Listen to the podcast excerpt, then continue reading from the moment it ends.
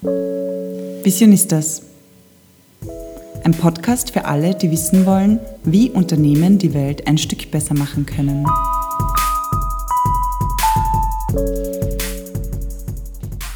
Hallo und herzlich willkommen zur dritten Folge vom Visionistas Podcast. Mein Name ist Anna Oberdorfer. Und mein Name ist Stefanie Summerauer und wir sind hier deine Hosts. Ja, schön, dass du wieder eingeschaltet hast. Wenn dir der Podcast gefällt, dann drück am besten gleich auf Abonnieren und wir freuen uns auch immer über Feedback und Inputs. Am besten schreibst du uns auf Instagram unter die Underline Visionistas, wie es dir gefällt, ob du Fragen hast und was du so von uns hören möchtest.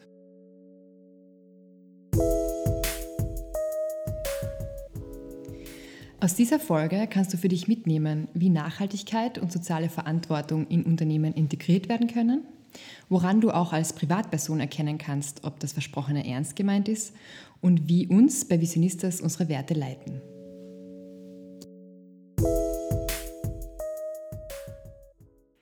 Im Jahr 2020 wollen immer mehr Menschen wissen, wofür ein Unternehmen steht, abseits vom Gefüge von Kauf und Verkauf. Vor allem jüngere Generationen, die rund um Bewegungen aufwachsen wie Fridays for Future, Black Lives Matter, Me Too, die bringen sich aktiv in gesellschaftliche Debatten ein und gestalten diese auch mit. Und das führt dazu, dass sie das auch von Unternehmen erwarten. Hm. Ja, voll. Und ähm, da reicht es nicht nur, sich Werte auf die Website zu schreiben und sich, an das, sich das an die Fahne zu heften, sondern es muss wirklich in die DNA eines Unternehmens ähm, integriert werden, weil sonst leidet einfach die Glaubwürdigkeit.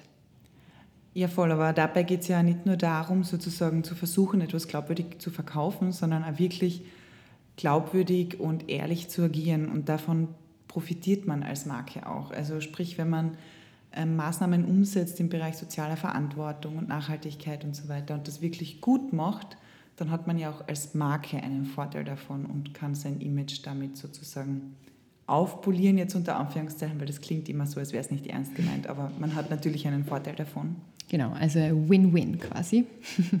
Also eh dieses Thema soziale Verantwortung haben wir eh auch schon in unserer ersten Folge besprochen. Das kann man auch gerne nochmal nachhören. Ähm, ja, also für uns bei unserer Gründung von Visionistas im Jahr 2019, also letztes Jahr, ähm, war es für uns klar, dass Werte eine starke Rolle für uns zwei spielen und deshalb auch für unser Unternehmen. Und dementsprechend haben wir uns einfach die Frage gestellt, was sind das für Werte, für die wir einstehen wollen? Ähm, wie wollen wir mit unseren Kunden und Kundinnen zusammenarbeiten und wie wirkt sich das auf die Beziehung zu unseren Dienstleisterinnen und Dienstleistern aus und generell auf unsere ähm, Unternehmensstruktur. Genau, und daraus ist unsere Leitlinie entstanden. Die hängt auch hier bei uns im Büro.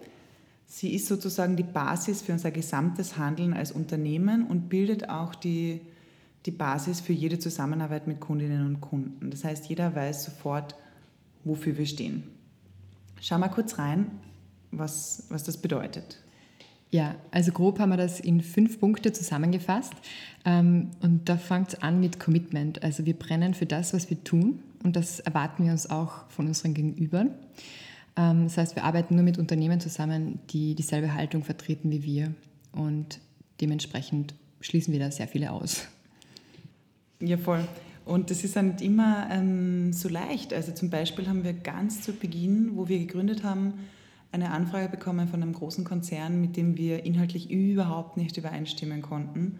Und dieser Wert Commitment in unserer Leitlinie hat uns daran erinnert, okay, wir können mit denen einfach nicht arbeiten, wenn die tatsächlich nur eine Greenwashing-Kampagne von uns wollen, dann geht sich das einfach nicht aus. Und so nutzen wir auch unsere Leitlinie, um uns immer wieder in Erinnerung zu rufen, wie wir arbeiten und wofür wir stehen. Ja. Ähm, genau, und dann geht es weiter mit Diversity.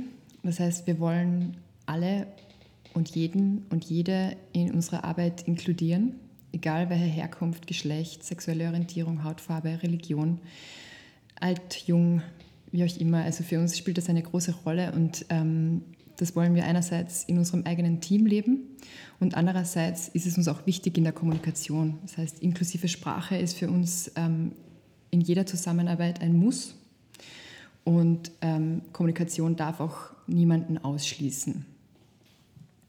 Genau.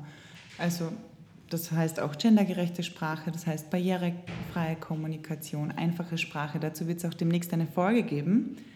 Und auch immer selbst sozusagen reflektieren, okay, ist mein Umgang mit Sprache eigentlich ähm, in Ordnung oder schließt er jemanden aus? Aber auch in der Kampagnenarbeit versuchen wir Menschen unterschiedlichster Herkunft und unterschiedlichster Orientierungen ähm, zu repräsentieren. Auch im Eventmanagement achten wir darauf, okay, dass wir Diversity so gut wie möglich umsetzen. Das heißt, einerseits versuchen wir zum Beispiel Menschen mit Behinderungen auch zu engagieren und andererseits natürlich unsere Events barrierefrei zu gestalten oder zumindest so gut es geht barrierearm. Das heißt zum Beispiel eben klassisch rollstuhlgerecht oder auch, ähm, dass man es in österreichische Gebärdensprache übersetzen lässt, jedes Event, was man umsetzt. Also da gibt es viele Maßnahmen, wo wir einfach immer schauen, ähm, ist das jetzt ein also schließt es niemanden aus und inkludiert es so viele Menschen wie möglich. Ja. Außerdem spielen Transparenz und Offenheit eine wichtige Rolle in unserer Arbeit. Also wir spielen mit offenen Karten, wir kommunizieren glaubwürdig und authentisch, soweit es uns möglich ist. Und das erwarten wir uns auch von unseren Kundinnen und Kunden. Also wir wollen ähm, auf Augenhöhe arbeiten und wir müssen auch einfach wissen, woran wir sind und woran der Kunde, die Kundin ist, um einfach ähm, glaubwürdig und authentisch arbeiten zu können und um tatsächlich was bewirken zu können und nicht nur an der Oberfläche zu kratzen. Voll. Gut, der vierte Punkt auf unserer Leitlinie lautet Umwelt und Ressourcen. Das heißt ganz klar, wir nehmen die Umwelt ernst.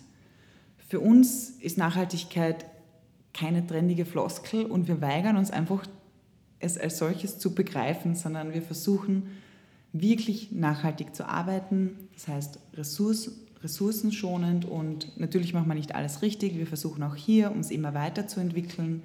Aber zum Beispiel versuchen wir, ähm, also Büro sehr paperless zu gestalten, das heißt, so wenig Papier wie möglich zu brauchen. Ähm, wir versuchen, Events so umweltfreundlich wie möglich umzusetzen, das heißt, mit Mehrwegsystemen, mit Recycling-Systemen. Auch bei Kampagnen versuchen wir, im Kreislauf denken zu bleiben und auch jetzt nicht zu viele Printprodukte zu brauchen, wo es möglich ist, digitale Produkte zu, zu haben. Und ja, für uns selbst heißt das auch, okay, ähm, Dienstreisen, so gut es geht, nicht mit dem Auto oder dem Flieger zu machen, sondern einfach, wo es geht, mit der Bahn zu reisen. Und ja, wir sind da bemüht, auch immer mehr zu lernen. Wir machen natürlich noch nicht alles richtig, aber ja. Ja, wir sind halt, wir bleiben dabei, uns immer wieder sozusagen auf das zu berufen und zu schauen, wo können wir, wo können wir noch besser werden und mehr einsparen. Genau. Ja, und zu guter Letzt ähm, ist dann noch der Punkt soziale Verantwortung. Also wir wollen selbst als Vorbilder agieren und das bedeutet für uns ganz klar, uns zu positionieren und uns gegen Chancenungleichheiten auszusprechen und Probleme anzusprechen und ja, also in all diesen Dingen, die wir vorher erwähnt haben, einfach ähm, ständig auch im Austausch zu bleiben mit anderen und uns weiterzuentwickeln, weiterzubilden und einfach ähm, sozusagen das Beste zu versuchen, weil perfekt ist niemand, das wissen wir, wir auch nicht, aber ähm, wir sind alle in einem Lernprozess und deshalb ist es uns wichtig, dass wir stetig daran arbeiten. Genau. Und also jetzt vielleicht nochmal kurz zusammenfassend. Die Werte bei uns bei Visionista sind Commitment, Diversity, Transparenz und Offenheit, Umwelt und Ressourcen und soziale Verantwortung. Und jetzt würde ich sagen, wir schauen uns einmal an, wie andere Unternehmen das so leben. Genau. Also grundsätzlich sind ja Werte schnell auf einer Website niedergeschrieben. Aber für uns stellt sich jetzt auch die Frage, woran kann man erkennen, dass es ein Unternehmen wirklich ernst meint und dass diese Werte auch gelebt werden? Also wir haben uns deshalb ein paar Unternehmen etwas genauer angeschaut und sind da zum Beispiel auf Amazon gestoßen. Greenpeace hat 2017 in einer Studie untersucht, äh, wo Unternehmen aus der Unterhaltungselektronik gerade zum Thema Umweltschutz stehen. Und Amazon ist da am letzten Platz gelandet. Aktuell schreiben sie sich aber auf die Website, dass nachhaltiges Wirtschaften für sie oberste Priorität hat Dazu haben sie auch ein Klimaschutzversprechen mitbegründet, bei dem sie bereits 2030 CO2-neutral arbeiten wollen, also zehn Jahre vor dem Pariser Klimaabkommen. Und ja, jetzt stellt sich halt die Frage, wie und ob sie das umsetzen, weil aktuell ist es halt schon so, dass die Lieferungen immer schneller gehen müssen und das heißt halt meistens nichts Gutes für die Umwelt und die Menschen, weil halt immer mehr Transportmittel benötigt werden, dadurch mehr Fahrzeuge auf den Straßen sind und die Arbeitsbedingungen für Paketzusteller und Zustellerinnen immer schlechter werden. Es ist ja tatsächlich nicht, nicht so einfach eigentlich, weil wenn man schaut, okay, ähm, Greenpeace hat gesagt, das ist, ich meine, es ist nicht mehr die aktuellste Studie, aber sie mhm. ist auch erst zwei, drei Jahre alt, ähm, sagt, das ist am letzten Platz und dann siehst du dir diese Nachhaltigkeitswebsite von Amazon an und das ist wirklich, wenn man so liest, beeindruckend. Also das ist schon sehr schwierig, vor allem, glaube ich, bei so großen Unternehmen, mhm. das tatsächlich einschätzen zu können. Dazu fällt mir auch ein interessantes Beispiel ein. Ähm, ich habe im Studium in Schweden Kontakt gehabt mit Nestlé und da ist es sehr viel um soziale Verantwortung im Unternehmen gegangen. Und wir hatten da eine, eine, sehr spannende Diskussion, weil die Mitarbeiterin von Nestlé uns damals erzählt hat, dass sie einen, in Großbritannien einen riesigen Shitstorm hatten, auch initiiert von, durch eine Greenpeace-Kampagne, wo es darum ging, dass ähm, KitKat kein nachhaltiges Palmöl sozusagen verwendet oder für KitKat das nicht verwendet wird und dementsprechend der Regenwald dadurch zerstört wird. Und es hat einen riesigen Aufschrei gegeben und so weiter. Und die Frau von Nestlé hat uns dann erzählt, ähm, dass sie daraufhin die Produktion von KitKat umgestellt haben und auch fairen Kakao und so weiter verwendet haben, mhm. aber ausschließlich in Großbritannien wo eben dieser öffentliche Aufschrei mhm. war.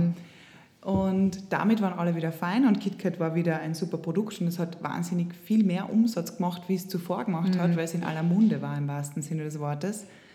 Und ja, ich finde, das ist einfach ein sehr schönes Beispiel, dass, man, dass es wirklich schwierig ist zu sagen und sich das anzuschauen ja. und zu wissen, wen kann man glauben. Und ja, deshalb sind auch Organisationen wie Greenpeace zum Beispiel einfach enorm wichtig in diesen, in diesen Debatten. Ja, genau. Also weil sie einerseits gesellschaftlich Druck aufbauen können und auch politisch. Also voll. Ja, ähm, um jetzt auch auf ein positives Beispiel einzugehen. Ähm, ein Lieblingsbeispiel. genau.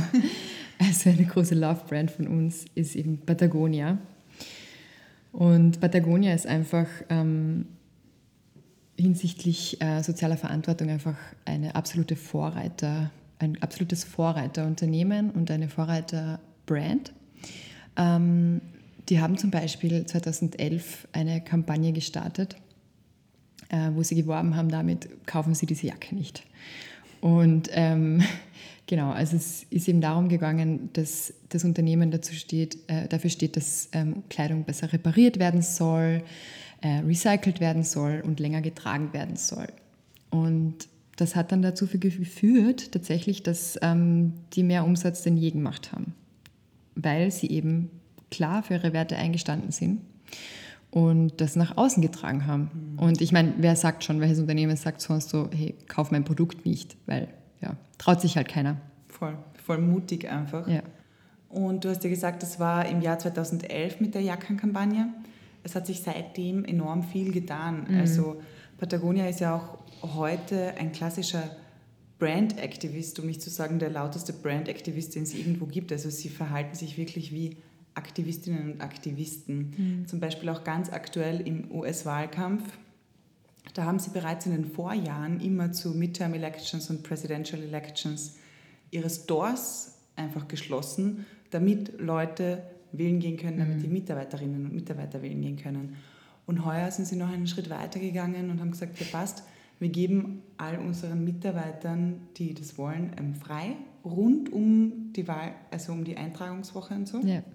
damit Mitarbeiterinnen, die das wollen, sich auch ehrenamtlich engagieren können. Sie haben auch in ihren Stores Kopierer, sie geben Mitarbeitern frei, ähm, damit sie zur Wählermobilisierung beitragen. Und ja, und zuletzt haben sie auch in eine, das ist eine etwas ähm, umstrittene Aktion, sie haben einen, wie sagt man ein das, Tag. ein Etikett, ein, mhm. ein Tag, genau, in einer Hose drin, wo drauf steht, Vote the assholes out. und man könnte jetzt sagen, okay, wow, ihr geht's zu weit. Gell? Mhm. Aber ihnen geht es nur darum, sie sagen immer, völlig egal, wer regiert, solange es Klimakrisenleugner sind und Menschen sind, die ähm, Klimaschutz blockieren, ja. können die nicht in unseren Regierungen sitzen. Und da sieht man wieder, wo sich das Engagement von Patagonia mhm. ausgeht und warum sie sich für die Wahl engagieren, weil sie wollen, dass in der Klimabewegung, im Klimaschutz was passiert. Und das ist ihr Nummer eins wert. Ja, also es ist einfach großartig. Und also anhand von dem Beispiel kann man, glaube ich, gut erklären, was Brand Activism ist. Also es heißt so viel wie, dass ein Unternehmen ähm, seine Reichweite dafür nützt, um einfach eine Verbesserung in der Gesellschaft zu fördern. Und ja, also das macht halt Patagonia so vorbildlich wie fast kein anderes Unternehmen. Mhm. Ähm, äh, genau. Aber was man da vielleicht auch sagen muss, also du sagst, um Verbesserung mhm. voranzutreiben, sozusagen im Brand Activism, aber das ist ja auch ein bisschen Ansichtssache, weil eigentlich, ob du jetzt sozusagen, du kannst Brand Activism linkspolitisch und rechtspolitisch oder in ja. der Mitte betreiben, sozusagen. Es ist schon ein bisschen Ansichtssache, wofür das Unternehmen steht. Und da ist es wieder wichtig, dass man sagt, wofür man steht. Ja, ja. Voll. Also es funktioniert in beide Richtungen natürlich. Genau. Ja. Gut und böse oder links und rechts, wie man es sehen will. Ähm, ja. ja, absolut. Ja, auch in Österreich gibt es coole Unternehmen. Ähm, was uns da als allererstes eingefallen ist, ist eben Sonnentor. Sonnentor ist so ähm, einfach ganzheitlich cool. Die haben betriebliche Tagesbetreuung für Kinder, ähm, wirtschaften CO2-neutral und achten eben einfach auf fairen, direkten Handel, Ökoverpackungen. Ähm, sie nutzen LKWs zum Beispiel, die sonst leer zurückgefahren werden und so weiter. Sie sind wirklich, ähm, denken sehr viel darüber nach, wo sie Impact haben können und nutzen das dann auch. Und ähm, machen das auch in ihrer Kommunikation. Also sie, sie tragen das auch nach draußen und stehen einfach dafür ein. Voll. Und da ist es auch, ähm, weil wir sagen, okay, wie kann man als Unternehmen Werte verankern und umsetzen? Sonnentor ist daraus entstanden sozusagen. Also der Gründer von Sonnentor hat begonnen als Verkäufer am Bauernmarkt mhm. und dadurch, dass er mit denen zusammengekommen ist und gewusst hat, okay, die produzieren biologisch und so weiter, hat er begonnen, sein Unternehmen aufzubauen. Das heißt, auch die Werte waren von Beginn an ja. da. Da ist niemand gekommen und hat gesagt, passt und Sonnentor ist jetzt nachhaltig und mhm. ähm, fair, sondern es war in der DNA des Unternehmens. Ja, voll.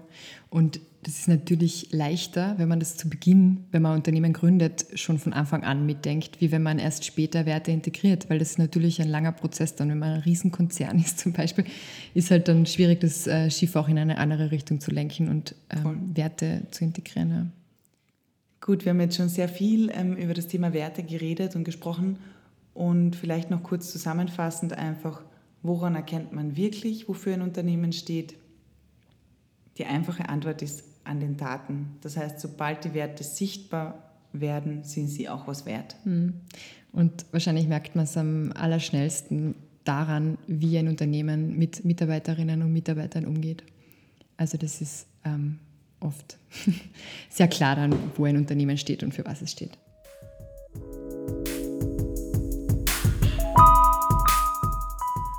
Vielen Dank fürs Zuhören. Wir hoffen, du konntest heute einiges aus dieser Folge für dich mitnehmen und wir freuen uns schon aufs nächste Mal in zwei Wochen. Ja, und in der Zwischenzeit freuen wir uns, wenn du uns auf Instagram schreibst unter die Underline Visionistas. Ähm, welche Unternehmen begeistern dich besonders? Wie lebt ihr Werte in eurem Unternehmen? Und ja, auch Feedback ist immer herzlich willkommen. Wir freuen uns von dir zu hören. Bis bald. Ciao.